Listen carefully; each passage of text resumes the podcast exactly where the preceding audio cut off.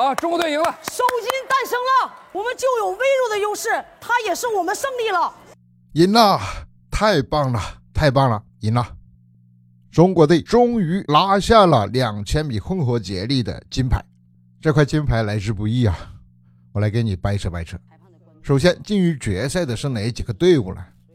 中国队是与加拿大、匈牙利和意大利争夺冠军。进入决赛的是加拿大、匈牙利、意大利和中国，没有韩国什么事，也没有日本什么事吧？为什么说来之不易呢？你首先看小组赛，小组赛的时候，中国队是跟韩国、波兰、意大利分在一组。中国队派出的两名男队员武大靖、任子威，还有女队员范可新和曲春雨，拿到了小组第一。顺利的就进了半决赛。韩国队在小组赛里头就失误了，跟半决赛没关系了。到了半决赛以后，中国队换了一个队员张雨婷替换了范可新，在交接棒的时候被超越了，武大靖也没有完成反超。半决赛中国队在小组是排名第三。经过裁判查看录像以后，认定美国队犯规了，俄奥队犯规。好，结果第二和第四都被判了犯规，那么中国队以第二的成绩进入了决赛。在决赛中啊，中国队是武大靖、任子威、范可新、许春雨。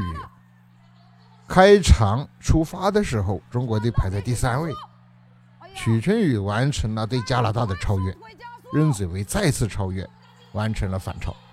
这个时候，中国队就占了有利位置，交接棒很顺利的完成了。就保持了第一的位置，范可新的速度上来了，意大利呢出现了失误，许春雨啊很快就把握这个机会抢占先机，占据了领先的位置。这时候中国队领先的优势非常明显，但是意大利非常棒啊，追上来了，离中国队很近。在这个时候，武大靖的交接棒很成功，最后一圈还是守住了，拿到了这一枚金牌，赢了。所以说来之不易吧，从小组赛到半决赛，到决赛，反反复复，太多的不确定因素了。但是实力摆在那里，最终拿到了金牌，可喜可贺。有人说，是不是意大利最后这一棒很厉害啊？但是了解情况的人都知道，不是意大利的那个速度很厉害，而是今天武大靖太累了，他一直在比赛。比到最后还能够表现这样，已经太好样的了。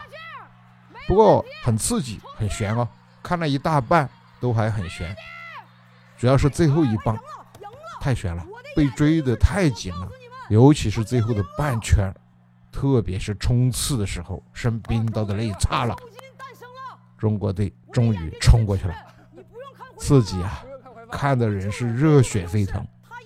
意大利的最后一棒真的很出彩，这个竞技比赛呀，咱们看的不就是这种惊心动魄吗？好了，元气李子陪你看冬奥，说冬奥，今天我们重点就看这枚金牌，看得很过瘾。